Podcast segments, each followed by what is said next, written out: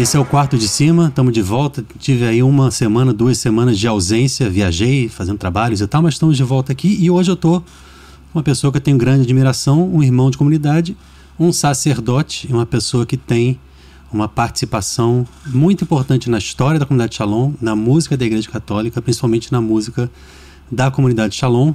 Estou aqui com o Padre Almeida. Como é que você está? Tudo bem? Tudo bem, graças a Deus. Uma alegria poder estar com você é, nesse, nessa nova era digital, é. onde a gente pode, através desses meios, colaborar com a evangelização, né, com o nosso testemunho de vida, tudo aquilo que Deus fez na nossa vida. Muito obrigado por me convidar. Poxa, para mim é uma alegria. Eu, como sou ministro de música no Shalom desde 2005, para mim parece ser pouco, mas na verdade já tem quase 16 aninhos aí, né? Para o pessoal mais novo é muito. Mas é. E eu, eu tenho uma experiência muito forte. Minha, a minha experiência de conversão mais importante foi no primeiro acampamento que eu fiz, logo no início de 2006, no Rio. Eu sou do Rio e ingressei na obra na, na no Shalom do Rio de Janeiro.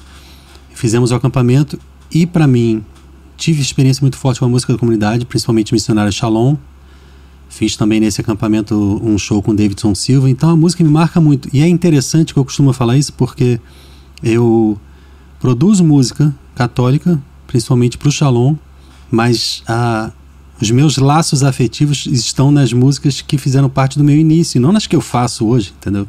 E para algumas pessoas as que eu faço hoje têm alguma ligação emocional. E é muito interessante. Então as músicas que têm participação sua também são muito importantes. Eu, eu, tava, tinha perguntado para o de Fábio, como eu falei, né? Ele, ele disse: Ah, ele chegou a gravar Contou a Mão, é, Basta Acreditar, Vamos Cantar e Celebrar a Presença de Deus entre nós. Tem tanta coisa interessante, né? Mas eu queria começar do começo, se a gente puder. Como é que foi o teu início, assim, chamado para sacerdócio até entrar no, no Shalom? Eu não sei direito essa história. Sim, sim, eu, eu sou de família católica, né? Sobretudo minha mãe é muito piedosa, muito católica. E eu fui formado é, nessa graça, né, de ter uma família cristã católica. Mas eu, eu como muitos jovens, a gente diz que depois do crisma, a pessoa se crisma e vai embora, né? É. Eu sou é. um desses também que recebi o crisma e me afastei da igreja, né? Depois dos 15 anos eu deixei de ir para missa, deixei de, de participar de algumas reuniões de jovens, é, do grupo de jovens que eu participava, que teve origem no Colégio Santo Inácio, em Fortaleza. Hum. E aí eu fui me afastando, me afastando e conhecendo o mundo, conhecendo as, os prazeres do mundo, a vida do mundo, é, festas, é, aquelas coisas né, normais, bebida. E tive uma certa experiência também com drogas, não drogas pesadas, uhum. mas com maconha, né? Sim. E aí eu me afastei muito da igreja e isso fez com que minha fé é, fosse abalada, né? Eu me abalei muito. E nessa vida de festa, de farra, de, de prazer, eu fui para um carnaval em Recife, em 1987. Eu tinha 22 anos de idade. Hum. E lá em Recife, então, eu tive o carnaval é, digamos assim, 100% pernambucano, né? Uhum. Com tudo que o Carnaval de Pernambuco oferece. Sim. Mas no último dia eu estava é, destruído, digamos assim, emocionalmente, ah, é. enfim, até fisicamente eu estava esgotado, né? Uhum. E ali eu tive uma experiência assim do, da fragilidade humana, né? Eu fiquei é, desacordado um tempo, e quando acordei, acordei com lapso de memória grave e não me lembrava das coisas, não me lembrava de nada, eu estava praticamente sozinho naquela madrugada, amanhecendo o dia na calçada da, da praia de Boa Viagem. Caramba! E ali é, eu tive uma experiência assim muito, muito difícil, né? Eu me lembro que eu fui tomar um banho de mar para ver se eu conseguia é, respirar e lembrar de alguma coisa, e assim eu fiz, tomei um banho de mar e fui respirando aos poucos e me lembrando do que eu estava fazendo ali, onde era, que eu estava, que lugar era aquele, onde eu estava hospedado, e tudo foi voltando, mas junto com essa memória que voltou a funcionar, começou a vir também um, um grande pânico, né, uma síndrome de pânico muito forte, é, hum. e aí eu fui caminhando para a casa onde eu estava hospedado, consegui chegar lá, cheguei, chegando lá eu me tranquei e não hum. quis abrir a porta para ninguém. Na Sim. madrugada seguinte, passando a noite toda em claro e tendo essas sensações terríveis de medo, de pânico, de pensamentos negativos, até um certo grau de alucinação, eu via coisas e via coisas estranhas. E de madrugada, no outro dia, eu fui para o telefone, na época, telefone público. Orelhão, né? Quase a gente, orelhão, é. Hoje quase a gente não vê mais, né? Ou quase não tem mais. É quando tem é só de museu, né? Naquelas cidades históricas, folclóricas, que o pessoal vai, o turista vai. É. Aí olha ali um orelhão colorido para o pessoal é. lembrar o que, que era um orelhão. Eu lembro que a gente fazia fila no orelhão, ficava com um monte de ficha é. na mão para poder falar, né? É. Eu lembro muito disso. E aí de madrugada eu liguei para minha mãe e disse, olha, eu estou aqui, mas eu não consigo fazer nada, me ajude tudo. Aí ela, meu filho, o que está acontecendo e tal. Aí eu desliguei também com medo estava é, com muito medo de tudo, desliguei, não consegui dizer direito as coisas, mas aí ela, mãe é mãe, né? Ela, é. mãe, mãe conhece, né? Uhum. E aí ela conseguiu vir de, de, de daqui para Recife. Na verdade, a gente estava ainda morando em São Luís na época. É, eu passei um tempo da minha vida morando em São Luís, aí ela foi de São Luís para Recife. E lá é, ela chegou e tentou conversar comigo, eu dentro do quarto e ela fora, e eu me lembro que eu desconfiei da minha própria mãe, achei também que, que ela poderia estar envolvida em algum plano para me matar, alguma coisa assim, uma coisa Caramba, totalmente fora de... Perseguição é, total, né? É. E aí o que, o que acabou acontecendo é que ela mandou abrir a porta, arrombar e me levaram, é, me levaram para uma clínica psiquiátrica hum.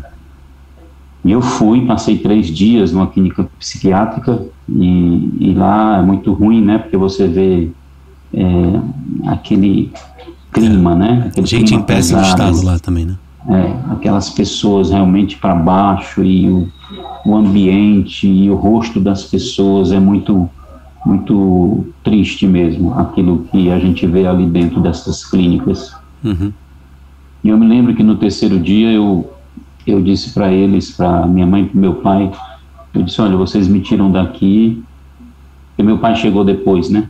Hum. E no terceiro dia que eu estava lá, meu pai foi me visitar e eu, eu não tinha como, como ter companhia de ninguém na clínica, eles iam me visitar.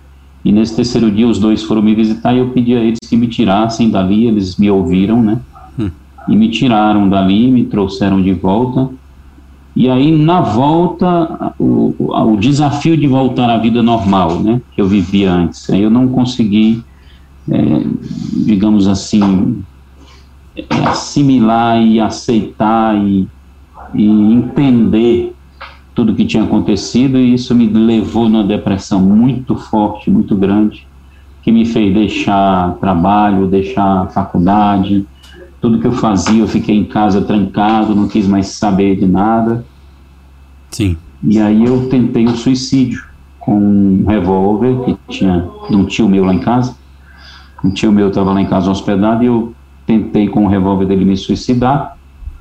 Na noite anterior eu tinha feito uma carta de despedida para os meus pais, tentando tirar deles a culpa de qualquer coisa que eles pudessem se culpar. Hum. Mas a gente sabe que é muito difícil, né? Com certeza. E, e aí eu fiz a tentativa de me matar com o um revólver na mão. Na noite anterior também, minha mãe tinha me dado um terço e eu segurava o terço com a mão esquerda e segurava a arma com a mão direita no ouvido e tentava me matar e a arma não disparava, né? Hoje eu sei que Nossa Senhora que estava aqui na mão do meu coração, né, na mão esquerda, com o texto que minha mãe tinha me dado, ela não permitiu que o gatilho disparasse, que o revólver disparasse, né? Você tentava atirar e não dava certo? É, eu tentava fazer força e ficar todo suado, é, me tremendo, fazendo força e não disparava, o gatilho não disparava. Caramba. E aí, hoje eu conto para todo mundo, já dei testemunho em encontros grandes, na revista Shalom, em televisão, na Canção Nova, isso já faz. Eu tinha 22 anos, eu estou com 56 anos, né? Uhum. Já faz então 34 anos, né? É. Ou mais. É. E aí eu já dei muitos testemunhos dessa, dessa experiência que eu tive. Quando eu estava em casa em depressão, eu fiquei mais ou menos 10 a 15 dias em depressão em casa e foi o grupo do Shalom, que em 87 estava começando, né? O Shalom não tinha nenhuma missão e o pessoal ia para as missões, fazia a missão no final de semana e voltava, né? Então eles foram para São Luís, eu estava morando lá, fizeram a missão lá de, de fim, final de semana e eu fiz o seminário. Nesse seminário eu tive uma experiência muito grande com o amor de Deus, muito forte com o perdão de Deus, né? Me senti muito perdoado, eu me sentia muito culpado, assim, pelas coisas erradas que eu fazia, né? Tanto na área da, da do honrar pai e mãe, eu era muito insubmisso, muito desobediente, tratava muito mal meu pai e minha mãe, né? Uhum. E também com pecados na área da sexualidade, e tantos outros pecados. Eu brigava muito, gostava muito de briga, brigava muito em festa. Né, para acabar uma festa bem rapidinho com meus colegas, a gente fechava uma festa, fechava uma boate. Chegava para terminar, né? É, fechava uma boate. E aí eu me senti muito perdoado por Deus de todos esses males, né, que eu tinha feito para mim mesmo e para os outros. E eu me lembro que entrei no grupo de oração depois desse seminário, e a minha primeira experiência de confissão, logo no início, nas primeiras semanas deste grupo de oração, foi marcante. Eu nunca esqueço o sacerdote, o padre Tassilo, ele é gaúcho, não sei se ainda está vivo, deoniano, ele me fez uma confissão magnífica, maravilhosa, e eu me senti refeito, recriado naquela confissão. E tudo isso foi, digamos assim, dando uma base para o que depois eu ia descobrir, né, do meu sacerdócio. Essas experiências com Deus, com os sacramentos, eu ia muito, eu, eu comecei a ir para a missa diária, eu me lembro que eu voltei a trabalhar e aí eu comecei a produzir muito, porque com Deus eu conseguia fazer as coisas, eu conseguia estudar melhor na faculdade e tudo, comecei a produzir muito. E eu não deixava de ir para a missa bem cedo para poder ser a primeira coisa do dia, e eu me lembro que eu ia para a missa seis e meia da manhã, já tendo rezado uma hora, né? Eu acordava às cinco horas da manhã, rezava de cinco e pouco até seis e quinze, aí ia para a missa seis e meia. Da missa eu saía, tomava um café do lado do escritório, e aí já começava a trabalhar, faculdade à noite, comecei a produzir muito, mas também, ao mesmo tempo, foi crescendo em mim o desejo de ser mais de Deus e ser mais dedicado a Deus. Eu fui me, me me, digamos assim, me responsabilizando, assumindo responsabilidades com a renovação carismática, que na época não tinha Shalom em São Luís. Ah. E aí eu fui tomando, assim, assumindo cargos de coordenação, coordenei a música da renovação de São Luís, depois coordenei a música da renovação do, do Maranhão, do Estado, depois coordenei. Isso em jovens, paróquia, como é? Isso era grupo da renovação carismática das paróquias. Mas, padre, a, a nessa época, minha... só uma pergunta. Nessa época que você começou a ir à missa, a fazer uma série de atividades até o final do dia, você sentia que isso era importante para preencher todo o seu tempo, para não ficar ocioso e de repente voltar a hábitos anteriores? Era mais não, ou menos isso? Não. Não, não, não, não. Eu, eu tive uma experiência muito forte de Deus que mudou minha vida totalmente. Todos hum. os desejos e anseios que eu tinha no mundo, como se tivesse apagado. Eu queria ser santo, eu queria produzir e trabalhar porque eu queria ser santo, eu queria viver uma vida ah. diferente, eu queria constituir uma família. Tudo mudou, mudou tudo na minha vida, totalmente concepção de vida, plano de vida. Eu não tinha, na verdade, eu não tinha plano de vida, né? Eu vivia a vida cada dia com o prazer que a vida me dava, né? Eu não tinha nem plano. Eu, um jovem de 22 anos, ganhava meu dinheiro, gastava todo me endividava e ah. papai me, me ajudava a pagar minha dívida e essa, essa e essa experiência de fundo de poço, você acha que também te ajuda a ir para o extremo oposto e ter uma experiência forte com a misericórdia de Deus? Por que, que eu pergunto isso? Porque eu me lembro quando no início da obra, eu uma vez partilhei com um irmão nosso da comunidade de vida, o Darlan, que eu acho que ele era meu acompanhador na época. E eu falei, olha, eu, não, eu vejo as pessoas dando testemunhos fortíssimos e eu não tenho um testemunho assim muito forte para dizer, olha, eu saí assim de uma situação terrível e hoje. E eu sempre fiquei com uma impressão, hoje em dia eu tenho menos, né? Mas de que por não ter tido uma experiência muito, vamos dizer, infeliz anteriormente, a conversão não seria tão radical assim. Você acha que tem a ver isso ou não? Não, eu acho que não são formas, é, digamos assim, determinadas como medidas, né? Hum. Eu acho que cada pessoa tem sua história e Deus permite que cada um passe com aquilo que precisa passar, né?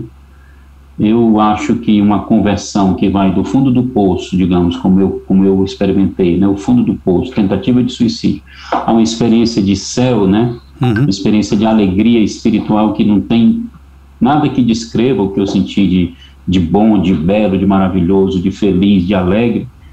Eu acho que isso aí aconteceu comigo eu precisava disso, ah. né? E, a santidade que Deus chama você e chama a mim, chama qualquer outro, é a santidade dele, né? Deus quer que a gente seja santo como ele é santo. Sim. Então, sede santos porque eu, o vosso Pai, sou santo. Então, esse processo e esse caminho de santidade, cada um tem um seu, mas é interessante quem vive isso que eu vivi. Muitos viveram, né? Uhum. Vão lá no fundo do poço, é. E depois tem uma experiência muito grande do amor e da misericórdia de Deus. Mas aí continuando esse caminho da história que eu acho aí que eu, interrompido, né?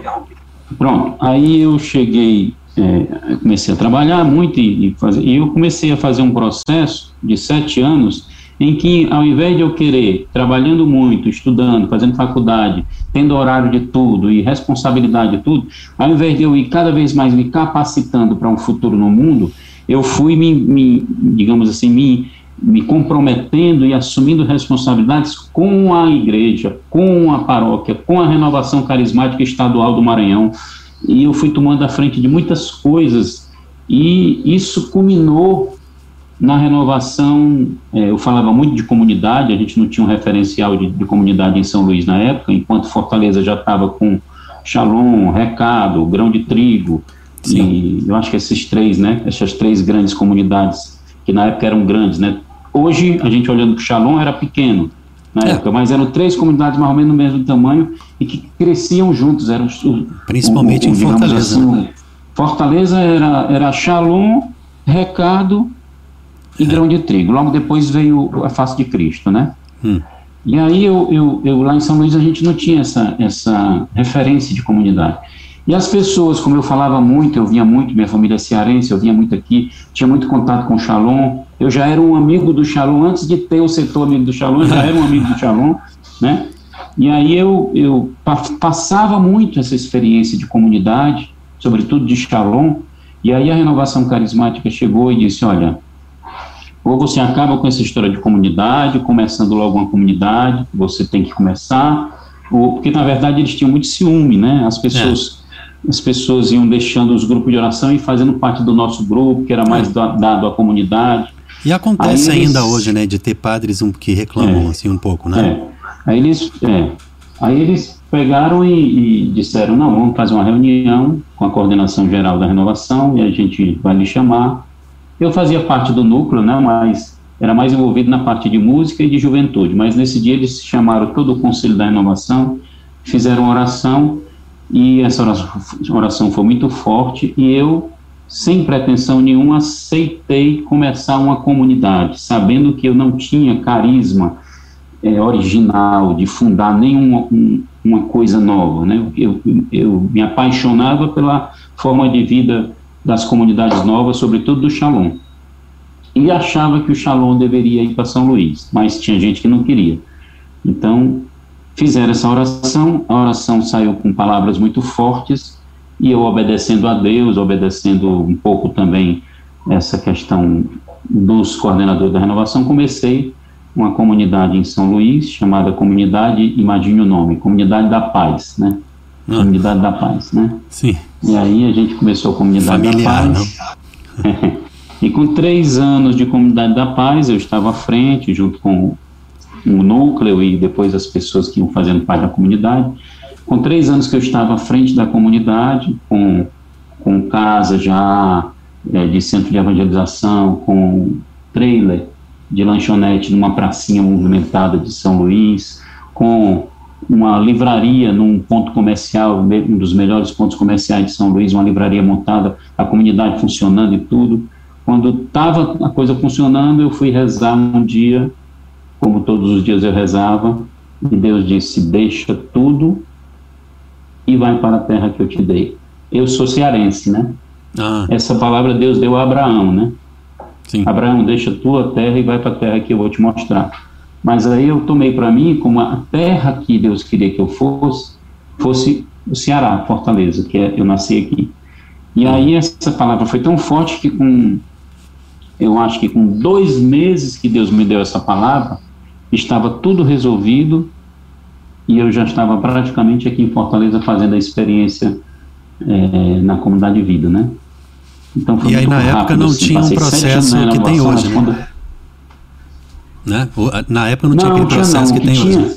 Não, não, não, não tinha não. Não tinha vocacional não. O que tinha, que digamos assim, era uma semente do vocacional, eram cartinhas que a Jaqueline Matias, é, e depois ela e a Cassandra, ajudando ela, quando começou a aumentar o número, uhum. eles faziam cartinhas para nós e nós respondíamos as cartas de próprio punho, né? Então, manda pelo correio. Ah. Aí, quando quer falar, liga pelo telefone, só tinha fixo. Então, você liga do telefone fixo, Sim. conversa com a pessoa. Eles tinham esse acompanhamento, que hoje é o, é o vocacional, né? E a Jaque foi quem me acompanhou. mas, mas já ingressava consagrando ou ficava ainda ali pela obra? Não, na época que eu entrei em 80 e, em 90, eu entrei só em 94 na comunidade de vida, eu conheci ah. lá no, no, seminário em 87 e sete anos depois, 94, eu entrei na comunidade de vida. Nesse período que eu entrei, já tinha passado aquela primeira fase que o pessoal entrava se consagrando. Ah. O, a, precisamente o meu ano foi o ano da mudança de estrutura, porque eles passaram entre a fase que entrava e consagrava e a fase que nós temos hoje de postulantado, discipulado e consagração, houve uma fase um pouco de transição e que eles entravam, aí faziam um ano é, que a gente chamava primeiro ano, né? Sim. E recebia um sinal, alguns anos eles recebiam um sinal, eu não sei identificar, e eu cheguei no último ano dessa fase de primeiro ano, uhum. que eles tinham, iam fazer a experiência da nova formação, postulantado, discipulado, que na época chamava noviciado, e consagração. Então eu peguei a, e, e já existiam as, as casas quatro, de noviciado? coisas. Eu peguei. Quando eu entrei na comunidade, eu entrei para fazer o primeiro ano. Ah. Quando eu cheguei lá, eu soube que ia ter um postulantado. Ah, e lá tá. dentro disseram também que ia ter um noviciado. Então não tinha estrutura, a gente foi Sim. montando, tateando, tudo novo, era tudo novo. A casa tinha novo. de noviciado já ou não? Estava para acontecer? A casa que eu morei, lá no Pacajus, que hoje, até hoje é a casa de discipulado, uhum. é, eu morei, no primeiro ano eu morei dormindo lá à noite, e indo para a cidade, porque o primeiro ano ainda era lá na cidade de Pacajus, é. Com horários normais de uma missão que de manhã reza, de tarde trabalha, de noite tem alguns dias de trabalho, convivência e tal. Era assim a estrutura. Então eu só dormia na fazenda, porque o Pedro José tinha dado a casa da fazenda para a gente morar. E aí os rapazes dormiam na fazenda, as meninas dormiam na cidade, e a gente ia todo dia, passava o dia lá, almoçava lá e só vinha dormir. Aí depois, com quatro, cinco meses, Todo mundo da cidade de Pacajus, que era do primeiro ano, ficou lá a missão dos irmãos consagrados, e o pessoal do primeiro ano veio todo mundo para a fazenda. Aí a gente adaptou a fazenda, eu me lembro que só tinha duas casas antigas lá. Quem conhece o discipulado de Pacajus sabe que lá tem duas casas bem antigas. Uma que fica do lado da igreja, que era o, o, o era o, o, como é que chama, coisa de saúde, o posto de saúde, Sim. E uma outra casa bem grande, que é onde tem um corredor bem amplo, bem grande, que ali é uma escola, era a escola. Essa estrutura, igreja, posto de saúde e escola, era da cidadezinha que tinha na fazenda na frente. Na frente tinha uma vila de mais de 80 casas, que era uma mini cidade, que era dos funcionários da fazenda de Caju. Na época que a coleta de caju era manual e tudo era manual, eles tinham muitos funcionários e eles fizeram essa cidade. Que é então é... nós tínhamos essa estrutura foi dada pelo Pedro José, que era o dono da, da, da Jandaia, né, do suco uhum. Jandaia, e nós fomos morar lá. Então, quando eu fui morar lá, a gente teve que adaptar tudo, era a casa estava muito suja, tinha muito gado que, que fazia cocô na, na, na casa, a gente teve que tirar todo aquele sujo, e eu participei desse primeiro momento ali da fazenda Guarani, em Pacajus. É essa casa que fica em frente onde se faz o acampamento hoje em dia, acampamento, né? exatamente. Que é, é logo no terreno do, do Jandaia até hoje, né? É. Todo aquele terreno de um lado e do outro da pista é deles. Ah, sim. Ali dois, é né? muito grande, vai não sei quantos hectares de um lado e do outro da pista, eles têm muitos cajueiros plantados. E É. aquela areazinha ali, na frente do acampamento, que fica do lado da igreja, foi dada toda para a comunidade. Eu não sei se é Administrar, nessa né? Casa, mas o pessoal que, fica, que faz discipulado lá, eu acho que é lá, diz que tem uma árvore bem lonjona assim. Aí às vezes a pessoa vai sozinha para rezar, É. aí pode ficar bem à vontade para gritar com Deus que ninguém ouve. É, o pessoal vai lá para lá longe para gritar lá. É ótimo.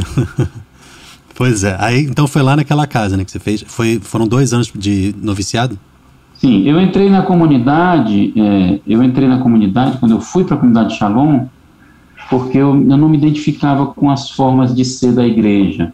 Ah. Na igreja, se você quisesse ser um religioso, ou você ia ser padre ou ia ser freira. Não tinha como você ter outras opções, É. né? Ou era padre, ou era freira, ou, ou religioso, se fosse homem, né? Agora imagine em 82, quando Moisés fundou que ia ser leigo e comunidade de leigos era um troço ainda Era coisa mais gritante, né? né? Estava começando na igreja, né? O Shalom Canção é um nova, dos mais só. antigos. Canção nova, um pouquinho mais antigo do que o Shalom, aí tinha outras expressões no exterior, na França, e, e aí talvez na Itália também estava nascendo algumas. Aí eu, eu fiz esse, essa experiência de Deus de formação na comunidade e eu entrei nela porque eu queria me casar. Eu tinha, digamos assim, sido criado e formado para me casar. Apesar de que minha mãe sempre, de vez em quando, mostrava um certo desejo é, muito, digamos assim, é, com, ela fazia com muita prudência de que eu fosse sacerdote. Nossa, ela já sentia então. É. Mas eu fui criado para me casar. E eu queria me casar, e no Shalom eu poderia me casar e ser todo de Deus. Então, eu, quando eu deixei meus negócios, né, os negócios do meu pai, que eu trabalhava com ele, faculdade e tudo, eu deixei porque lá no Shalom eu poderia me casar e servir a Deus. Eu queria ter uma família com filhos. E foi na experiência da comunidade, do carisma, do aprofundamento da vida espiritual, da, da, das vocações, os santos, né, a vida dos santos, Hum. que eu fui descobrindo o meu chamado ao sacerdócio, que Deus me chamava ao sacerdócio. E aí, quando eu fui fazendo essa descoberta, começou a vir momentos que eu passei ao longo desse, dessa história que eu contei, como aquela missa de seis e meia da manhã que eu assistia, quando eu era jovem, empresário e tudo, quando eu olhava para o sacerdote consagrando Cristo no altar, eu me sentia como que atraído, sabe? Eu, eu sentia que aquele gesto e aquela oração do sacerdote e a imposição das mãos e a transubstanciação é como se me arrancasse dali da minha cadeira onde eu estava e me levasse para o altar junto com o padre. Mas isso aí passou, né? Depois passou e eu fui vivendo na renovação e tudo. Aham. E, mas, mas de vez em quando Deus me falava sobre o sacerdócio. Só que eu insistia no casamento. E no Shalom eu pude pegar, digamos, essa vocação escondida, né? E cheia de medos e cheia de questionamentos. Um pouco também pela minha experiência de mundo, de como, como por exemplo, uma coisa que me, me deixava às vezes muito tenso e preocupado, como é que eu vou encarar um celibato sacerdotal que É. eu tenho que fazer livremente, mas tenho que fazer para ser padre? É. Eu cheguei a brincar com Moisés uma vez, eh, nesse período que eu estava decidindo. Eu disse: Moisés, a comunidade já tem casa lá no Oriente, onde a, a igreja do Oriente Pode tem casar, com né? o Papa. E os homens casados lá podem ser padre. É. Eu vou me casar aqui, você me manda para lá, e lá casado eu vou ser padre. É um bom plano, é. Hã? Um bom plano. Aí o Moisés começava a rir e dizer: Não, esses são seus planos, mas os É. planos de Deus São podem não melhores. ser esses. Então, se você está se sentindo chamado ao sacerdócio, você está se sentindo chamado aqui no Ocidente, você não está no Oriente. Eu digo, mas a comunidade não tem casa no É. Oriente? Tem, mas você está aqui no É para Ocidente. negociar ali alguma coisa, né? Aí acabou que eu fui acolhendo a, a história do celibato na igreja, a riqueza que é, a beleza que é, e fui descobrindo que eu tinha esse chamado, né? Apesar das feridas do mundo, eu tinha esse chamado ao celibato sacerdotal, né? Eu tenho uma questão também interessante nessa quanto a sacerdócio. Eu lembro que eu tinha 11 anos, eu estava num retiro no Maracanãzinho. Minha mãe, meu pai sempre foram assim de, de ministrar. Minha mãe sempre foi ministra de música desde que eu sou muito neném. Então eu sempre fui crescendo por perto desse ambiente. Eles tiveram também um grupo que depois acabou virando comunidade Sol Maior depois deixou de existir. Era ligado à comunidade Bom Pastor no Rio. E eu estava nesse retiro uma vez, saí do ambiente, fui para fora, que eu ia ao banheiro e um seminarista me chamou e perguntou: Você tem. Você nunca pensou em entrar para seminário? E eu fiquei assim. É, você vê, hoje eu vou fazer 41 anos amanhã. Você vê quantos anos tem? 30 anos isso. É, e eu sempre fiquei com essa questão na cabeça. Com o tempo, né, eu fui vendo que eu era chamado ao matrimônio e me casei em 2012 e sou muito feliz. Mas sempre percebi que na missa eu tenho esse movimento também de de achar lindo e, e, ter uma atração por esse momento da consagração e tal, como você falou. E eu fico, eu imagino que talvez todos ou quase todos os homens que, que vivem perto das coisas de Deus tenham uma admiração ao menos, né, pelo sacerdócio, porque é um papel exclusivamente masculino na igreja. É verdade. Né? E muito belo, né? Belíssimo, é. Mas, muito belo. Sem te atrapalhar, só um parêntese. Então eu tive esse lastro, digamos assim, de formação, de vida espiritual, de conteúdo do que a igreja poderia me oferecer para que eu possa, pudesse crescer no conhecimento é, do sacerdócio, né? E isso foi decisivo para eu tomar a decisão. Decisivo para tomar a decisão foi ótimo, né? Foi, é.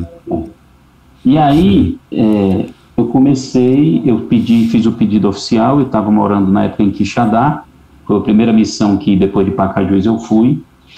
Eu estava sendo, inclusive, secretário de Dom Adélio Tomazin, que é um bispo italiano que chamou o Shalom para Quixadá. Hoje ele ainda é vivo, mas não é mais o bispo ordinário, é bispo emérito, mora lá em Quixadá. E já, já disse que vai morrer lá e vai ser enterrado lá no santuário que ele construiu, né, no Santuário Rainha do Sertão. E lá em Quixadá, com o bispo, com a referência da, da santidade do bispo, uhum. eu pude aprofundar ainda mais a decisão e pedir para ingressar. Eu fiz a filosofia é, no novo seminário que Dom Adélio abriu, inclusive eu fui da primeira turma da reabertura do seminário diocesano de Quixadá, depois de mais de 40 anos fechado, né, na crise do, do Vaticano II, onde, onde os sacerdotes deixaram muitos, muitos sacerdotes deixaram, muitos seminaristas saíram dos seminários, isso no Brasil todo, Quixadá também sofreu isso e fechou o seminário. E, e, o seminário de Quixadá chegou a ser um seminário grande, com muitas vocações, e fechou durante muitos anos. E Dom Adélio reabriu o seminário e eu fui da primeira turma do retorno hum. do seminário de filosofia.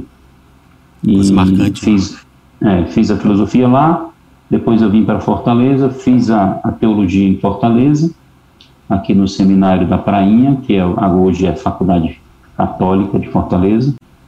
E depois me ordenei com 38 anos e encontrei, né, encontrei meu lugar na igreja, na comunidade e sou muito feliz como padre. Interessante. E, e isso, como é que nasce a música na história, na tua história? Quando eu, quando eu tinha 14 anos, eu ganhei um violão, né? Minha mãe era minha mãe era é, tocava acordeon Sim. no colégio, né? Ela fez, ela fez escola de acordeon no colégio. E minha mãe, ela tinha, né, da, da família da, da parte do pai dela e da mãe dela, todos dois eram muito musicais. Os meus avós maternos eram muito musicais, cantavam bem. É, minha avó também tocava acordeon, a mãe da minha mãe. Mamãe tocou acordeon, cantava, mamãe era muito entoada, é, não desafinava. Uhum. E papai também gostava de, de cantar, não tão, tão bem como mamãe, mas ele também era tinha tinha um jeito de para música, né? Tinha é. sabe sabia entrar num compasso, sabia acompanhar um, um tom de um violão, de, de um piano. A afinação e, ali. É, afinado, não tanto como minha mãe. Minha mãe, a afinação uhum. dela é, perfeita, é quase perfeita, né? Tem um uhum. perfeitíssimo, mas é. poucos são perfeitíssimos, é você estar tá aqui para dizer, né? Não, perfeito só Mas... Deus mesmo, a gente tenta chegar lá, né?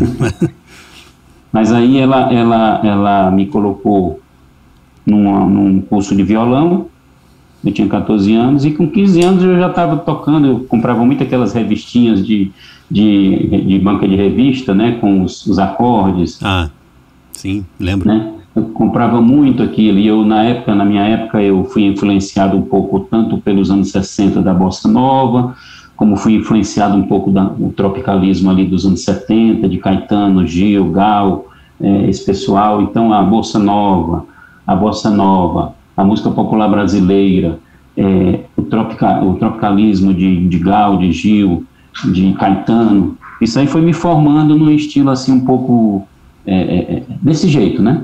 Uhum. Eu gostava muito de tocar em casa, com papai e mamãe cantando, a gente, é, papai gostava de tomar cerveja no fim de semana, a gente botava na varanda é, as coisas, as cadeiras e cantava, chamava os amigos, a família, e eu tocava, né? É, eu tocava é, Seresta em casa, depois, quando eu ia para os barzinhos, os meus amigos é, me pediam para tocar nos intervalos do pessoal que tocava profissionalmente nos barzinhos, uhum. e aí eu dava uma cancha, eu tocava e tudo, aí o pessoal já sabia que no intervalo já me chamava, eu tocava. Uhum. E aí eu fui tocando, quando eu me, me tive essa experiência de Deus, eu só mudei, a, digamos assim, a, o ramo, né? O nicho. Saí da, das músicas seculares ah. e comecei então a cantar e tocar músicas, é, músicas cristãs. Sim. Eu não sabia que eu tinha a, o talento, né, e o dom de compor. E foi hum. assim que eu comecei a tocar as músicas cristãs que me vieram é, as músicas, as primeiras composições que não foram, as letras não foram minhas. As minhas primeiras composições, as, a letra foi do Alberto Paiva. O Alberto Paiva, um irmão muito querido de comunidade, já não, não faz mais parte da comunidade. Sim. Ele foi um dos responsáveis pela minha entrada na comunidade de vida. Uhum. Ele fez duas músicas, é, duas letras, e me pediu para musicar. E eu musiquei as duas. Uma delas é, ficou conhecida só em São Luís, a gente gravou um cassete lá, e a outra foi gravada pelo Shalom, em 93, num cassete chamado Ele é Tudo. Ah, Era sim. um cassetezinho que tinha o, o, ostensório na capa, né? Um cassetezinho. E aí eu, eu gravei Vem Apossar-te, que a letra é dele. É a música que diz: Vem apossar-te, Senhor, vem apossar-te de mim, vem dominar-me, é, esse álbum é bem e aí eu foi a primeira música que eu gravei, que eu compus Compôs, e gravei no Shalom. Compôs a música com a letra dele, né? É. E aí eh, você gravou a voz também nessa música? Não. Na época eu mandei a música para Fortaleza, eu ainda estava naquela fase de último ano em São Luís, né, para vir para cá, mas ainda estava morando lá. E o Alberto Paiva, que fazia parte do Ministério de Música, me pediu essa música para gravar no cassete Ele é Tudo. Hum. E aí eu dei a música, né? E aí ele gravou. Quem cantou ela aqui foi uma, uma jovem chamada Mariana. Mariana, ela cantava na época no Ministério de Música. Ela não está mais na comunidade. Ela foi, inclusive, membro da comunidade de vida da Canção Nova. Ah, achei que fosse Mariana Morel, irmã do, do Rafael. Não, não, não. É outra Mariana, né? Eu, ela tem uma irmã aqui que, a gente chama ela de Margot Marli. Margot Marli. Ah, Margot sim. Marli era, não me lembro o nome dela, uma irmã, uma irmã dela, que também cantou no Ministério de Música. Sim. Elas eh, eram todas musicais, essas meninas. Elas eu, cantavam bem. Eu, eu, eu te contei uma história por mensagem um dia desses, né? E aí te mandei um vídeo da música Shalom. E vou deixar registrado aqui porque eu acho muito legal uh, acampamento de jovens no Rio de Janeiro em 2009. Você tinha ido lá e foi celebrar uma das missas para os jovens. Eu acho, eu acho, até hoje me toca. É muito emocionante ver a experiência do jovem de uma maneira mais aprofundada e mais, né, é, é particular do Shalom. Eu não, não tenho experiência com outras realidades, então minha referência é essa. Uh, e, e, acho esse, esse terceiro, quarto, quinto dia de, de acampamento, assim, os mais, né, os dois últimos dias, os mais, assim, aprofundados e, e, bonitos, você vê na cara do jovem a transformação. E eu acho que a sua missa foi no penúltimo dia, não me engano. Eu, eu fui lá e estava lá servindo na música. E na ação de graças, você, eu acho, eu acho que foi assim, você nem pediu o tom. Começou, como posso colocar? Eu, mi bemol, entrei, né? E tocamos a música Nação de Graças e, e eu vi que foi um momento muito uh, tocante para todo mundo. Para mim foi, até, você vê, tem mais de 10 anos, eu sempre me lembro disso. E eu ligo muito, quando eu ouço a música eu me lembro de você. Acho, acho ela, para mim, a música, o hino, o hino da comunidade. Claro. É, marcou assim, minha vida. É, para mim é, é muito marcou importante e eu me emociono com ela até hoje e fiz ela uma versão lá de piano e tal, porque assim, eu tenho, uma, eu tenho uma, um afeto, eu tenho uma ligação muito grande com essa música. Mas é, diga. Essa música marcou minha vida, é um hino mesmo. Ela e Obra Nova. Eis que eu é, faço. Da Obra Emir, Nova. Né? Inclusive, o, o, a original dela, no LP, é, quem canta é o Alberto Paiva. Ele tinha uma voz bem grave, assim. Sim, sim, era, sim. Era Essa letra é da Emir, né? não é? Contralto, né? O homem baixo, né? Baixo, né? Ele era é, baixo, né? Barítono. Ba é barítono. Essa letra é da Emir, não é? É, obra nova, eis que faço obra nova, é um conjunto de, de, de é um conjunto de compositores. É a Eni, Mais alguém, o Nicodemus é. e, o, e o Isaías Luciano. Ah, é, exato. São três pessoas. Sim. Obra nova. É, o, eu, eu, essa história eu tinha vontade de, de pegar e fazer um documentário. Tenho e acho que vou fazer um documentário com todas as pessoas que passaram pela história da comunidade para contar esses detalhes, porque a, a gente entra, a gente continua, a gente morre na comunidade, tem uns que saem e não sabem. Eu acho tão importante como músico e como pessoas que, que têm experiência com a música da comunidade, né, de saber de onde veio e como é que foi o processo. É né? A sua. É, o Will estava me dizendo que você participou de um festival na comunidade. Né? Eu, eu lembro que eu participei, uma das primeiras experiências também foi eu participei de um festival no Rio, eu tenho um troféu aqui, eu não sei onde é que tá, daqui a pouco eu pego. Mas é muito legal, assim, uma coisa de, de metal, assim, bem pesado, com o símbolo do Shalom. Eu acho que era o que o pessoal dava na época, assim, os troféus dos ganhadores. Como é que foi? É, eu participei do festival de 95. Foi um dos últimos festivais que o Shalom fez. No iníciozinho do Shalom, todo ano eles faziam um festival de música. Eu acho que era muito valoroso, muito, muito rico esse festival. É, e eu, eu participei do Festival da Música Católica Shalom em 95. Tem gravação é, isso ainda? Tem, tem algumas fitas de VHS aí antiga, não sei se já foi transformadas, que eles fizeram um trabalho de, de pegar essas VHS, porque como ela deterioriza muito fácil, muito, é. parece que eles passaram para outro tipo de mídia, não sei se passaram para CD, e eles devem ter no, no, no no, no arquivo lá, né? No, no acervo. Pois é, porque a gente vai passar, daqui a 50 anos tem um pessoal que fica, como é que era no começo? Não tem registro, né? É.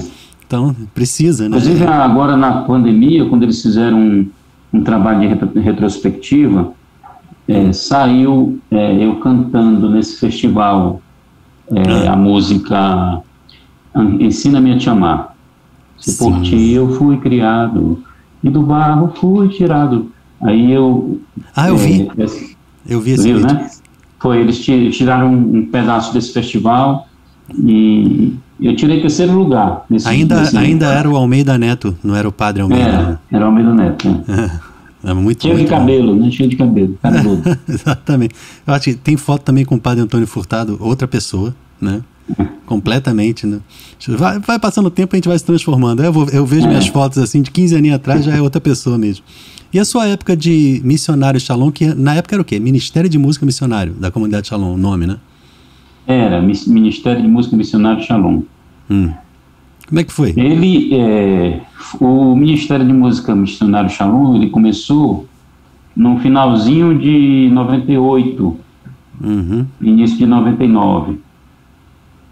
E foi gravado em 99, Eu Sou Teu Pai, com o Renato Neto à frente, né? O Renato Neto, não sei se você chegou a conhecer, era um Renato seminarista. Neto, claro, sim. Era seminarista, chegou a ser seminarista na, na comunidade, depois saiu, casou, mora no Rio, no Rio de Janeiro, inclusive. Uhum. Hoje ele mora no Rio. E o, o primeiro missionário Sharon, a primeira composição foi Renato Neto, Débora Moraes e Ana Dávila.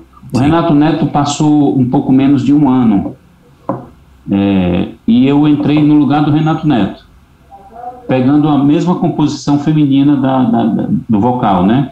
Então eu fiquei no lugar do Renato Neto e aí a Débora Moraes, que tinha uma voz assim maravilhosa. Tem, ainda, né? Tem, Tem né? incrivelmente, né? né? É, e a Ana Dávila, éramos os três, digamos assim, só que cantava e tinha um, umas pessoas do back vocal, do qual a, o Cristiano Pinheiro era estava começando, era bem novinho no back vocal. A Ana Gabriela era bem novinha, eles têm mais ou menos a mesma idade, o Cristiano é, e a Ana Gabriela. É, mesma idade. Eles eram back, backs vocais também do, do missionário na época. É. A Lígia, né? Lígia é sobrinha da Vevé, sobrinha do Caio. Ela é, hoje ela é médica, também ela era back vocal, tinha outros backs vocais. A gente olha para a história assim, eu, eu primeira vez que eu toquei com missionário, eu achava que ele já tinha 30 anos de idade. Na verdade, tinha 8, 7, 8 aninhos, assim né? É. é. É, recente, mas é tanta história que a gente vive no Shalom que parece que são três é. vezes mais a quantidade, né? Então a sua, a sua era a primeira formação, né, no, no, no missionário, é. praticamente. Eu passei dois anos e pouquinho, dois anos e três meses no missionário. Depois eu, eu, eu não consegui, digamos assim, é, juntar, né, conciliar é, a teologia, que eu estava já no final da teologia, já estava me exigindo muito. Já no final da teologia você já tem que ficar pensando na monografia que vai fazer. Uhum. Aí eu estava me prejudicando muito, porque a gente viajava, né? Tinha Era aquelas turnês, turnê, né? tinha as turnês e tudo. Aí, aí eu expus essa dificuldade para a comunidade e a comunidade, então, achou por bem eu, eu sair do missionário, né? Mas eu viajava saí... muito pelo Brasil ou era mais por perto, assim, no Nordeste mesmo? Como é que era? A gente fez viagens para o Brasil todo, né? A gente foi aquele eixo lá de São Paulo e Rio, né? É, fez Canção Nova, fez a século XXI, na época era muito forte, uhum. é, fez Rádio Catedral do Rio, fez... Caramba, né? Fez, fez Aparecida do Norte, né? Estava tendo um congresso nacional em Aparecida, que tinha os shows, né? Os momentos dos shows, a gente fez congresso nacional em Aparecida do Norte, Fizemos um show na praça em Guaratinguetá, que foi uma chuva que acabou com o show, uma chuva torrencial, que a água, o vento soprava de lá para cá, em cima do palco, molhou a gente tudo, a gente teve que parar o show, porque a chuva era muito forte, molhou o instrumento, molhou tudo. O show acabou no meio do show. Não, e as histórias são sempre assim. Né? Eu toquei muito com missionário e molha equipamento, vai para dentro, para o show, volta, passa 11 horas dentro de uma van para chegar no local, dorme mal, come mal, mas é, aí depois no final eu acho que tem aquela sensação de mostra, eu combati o bom combate e gera bons frutos nessa história toda. É, foi muito bom, uma época muito boa. Eu, eu acho que a gente precisa registrar, eu estou repetindo isso porque eu acho que eu tenho que acreditar nessa coisa, porque o investimento não num, num documentário da música da comunidade Shalom é necessário, mas dá um trabalhão. Né? E eu queria muito é, poder fazer com que isso acontecesse. Vale mas, a pena. É. E, Se precisar mas, de mim, do meu incentivo, da minha oração e do que eu puder te ajudar, eu vou te sim. dar força para você fazer isso. Vale a pena. É, oração que puder já desde o início eu, eu agradeço, porque é o, é o que mais precisa e depois a gente vai vai reunindo os irmãos e aí as forças para fazer acontecer. Mas eu quero te agradecer, Padre, pela conversa e pela amizade, pela disponibilidade, atenção e espero que esse episódio especial gere bons frutos aí para quem para quem vá assistir. Eu queria pedir tua bênção pelo podcast. Com certeza. Obrigado também. Estamos aqui sempre que precisar, pode contar comigo. Amém. Obrigado. Então vamos, vamos rezar a vossa proteção, recorremos, Santa Mãe de Deus. Não desprezeis as nossas súplicas e nossas necessidades, mas livrai-nos sempre de todos os perigos. Ó Virgem gloriosa e bendita. Amém. Amém. O Senhor esteja convosco. Ele está no meio de nós. Meio. Desça sobre vós a bênção de Deus Todo-Poderoso, Pai, Filho e Espírito Santo. Amém. Amém. Padre, obrigado. Um abraço e shalom. Um abraço. Shalom.